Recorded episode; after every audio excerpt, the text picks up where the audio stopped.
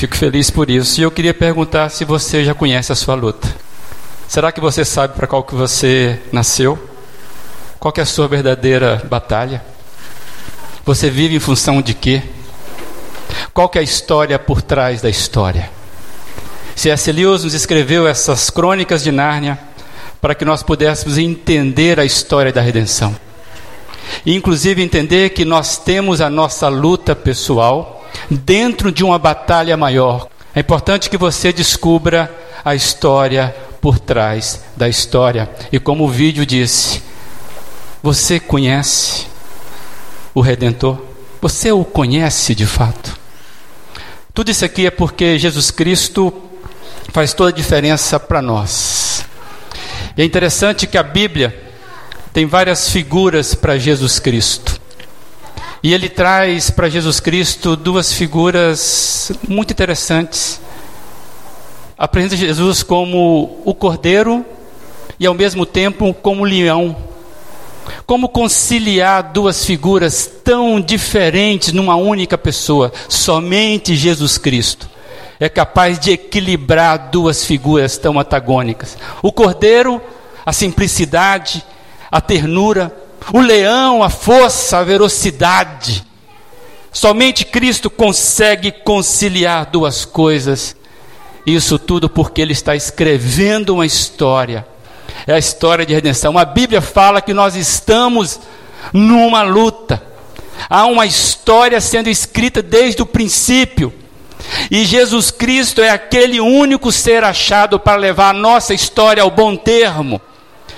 Interessante que o único apóstolo que não morreu executado, ele morreu exilado, preso pelo império.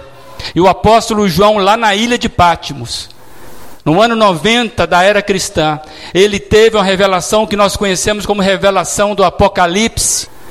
E no Apocalipse está escrito como que a história vai terminar e como que esse leão e esse cordeiro Jesus Cristo estará levando então essa história para um bom termo. E eu queria ler com você parte dessa história que diz o seguinte: Apocalipse 5.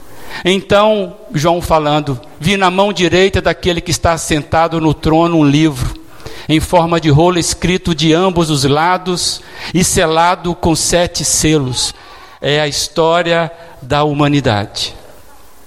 Vi um anjo poderoso proclamando em alta voz: Quem é digno de romper os selos e abrir o livro? Mas não havia ninguém, nem no céu, nem na terra, nem debaixo da terra, que podia abrir o livro, ou sequer olhar para ele.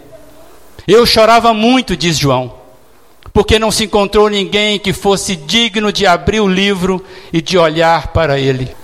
Então um dos anciãos me disse: Não chore.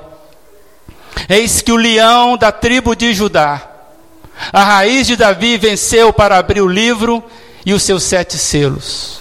Depois vi um cordeiro que parecia ter estado morto em pé no centro do trono. E eles, os anciãos, cantavam um cântico novo que dizia: Tu és digno de receber o livro e de abrir os seus selos, pois foste morto e com teu sangue compraste para Deus gente de toda tribo, língua, povo e nação. Essa é a história de redenção que Jesus Cristo está escrevendo. E quando ele morreu naquela cruz, ele não morreu para dar exemplo para ninguém. Ele não morreu porque ele foi injustiçado simplesmente. Ele não morreu porque Pilatos foi um fraco. Ele morreu como o cordeiro para abrir o caminho para mim e para você o caminho da redenção. Esse é o sacrifício que vale. Esse é o sacrifício que tem todo o poder. E hoje ele está aqui. A história de Nárnia, que é o coração de cada um perguntando para mim para você: que história eu e você estamos escrevendo dentro dessa história de redenção? E a pergunta que cabe para mim para você somente ela é esta: qual coração meu e seu é Nárnia? Qual das duas Nárnia? A pergunta é essa: qual Nárnia é o seu coração? Seu coração ainda é aprisionado, sem perspectiva de vida eterna? Talvez você não sabe para que, que você existe, que luta você está lutando. Ou seu coração é o coração que já foi redimido pelo verdadeiro Senhor e Rei da vida, que já sofreu o sopro do leão eu queria convidar você a pensar sobre isso, porque não existe outra alternativa. Ou você mora na primeira Nárnia, ou você mora na segunda Nárnia. E a pergunta é: qual Nárnia é o seu coração? E hoje Jesus Cristo quer que você descubra a vida extraordinária que é caminhar com Ele. Tem muita gente que acha que Jesus Cristo é religião. Tem muita gente que acha que, inclusive, Jesus Cristo é um cordeirozinho tem pena dele. Tem gente que acha que Cristo veio fundar uma religião chamada cristianismo. Não é nada disso. Jesus veio trazer um movimento de vida. E nós somos apaixonados por Jesus, por isso nós fizemos isso. E queria que você descobrisse também essa paixão por Jesus. Coisa fantástica você saber que um dia comum pode ser extraordinariamente vivido na presença de Deus. E você precisa entender que Deus tem um plano extraordinário para a sua vida. E talvez as dificuldades que você esteja passando, como disse S. Lewis, está preparando você para viver destinos extraordinários. Há uma história de redenção escrita para você e para mim.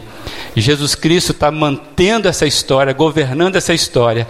E Ele quer perguntar para você: quem quer ir com Ele para essa luta? É com você. Eu queria que você fizesse um seguinte exercício sincero com você mesmo. Feche os seus olhos e seja honesto. Você já descobriu a luta da sua vida em Cristo Jesus? Ou você ainda está vagando sem entender quem é Jesus Cristo? Queria que você, de fato, fizesse essa oração e tivesse a coragem de tomar a decisão e a alegria, como o nosso personagem Tic-Tac, que descobriu a alegria de viver em Jesus Cristo. Eu queria fazer uma oração. Senhor Jesus, essa noite ficou claro para mim que o Senhor está interessado nas minhas lutas. Através dessa encenação, mais uma vez, eu pude perceber que o Senhor existe, que o Senhor tem uma história, que o Senhor nos convida como uma missão a entrarmos nessa história de redenção. Deus, eu quero morar nessa Nárnia que é resgatada por Jesus Cristo.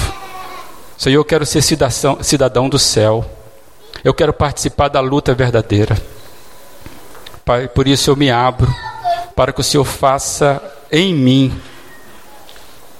o Senhor faça na minha vida a descoberta da verdadeira redenção em Cristo Jesus. É em nome de Jesus que eu oro isso. Quando eu tinha 11 anos de idade, eu fiz uma oração parecida com essa. Naquele dia eu entrei pela primeira vez em Nárnia, figurativamente falando. Naquele dia eu descobri o que é ser encantado pelo Deus da vida. E eu não me arrependi disso. E Deus então tem me ensinado a lutar as minhas lutas, na simplicidade das minhas lutas, com a perspectiva do eterno. Que você descubra na simplicidade de seguir Jesus a perspectiva da eternidade. Em nome de Jesus. Fica na paz do Senhor, que você possa caminhar com Ele. Tá bom? Amém.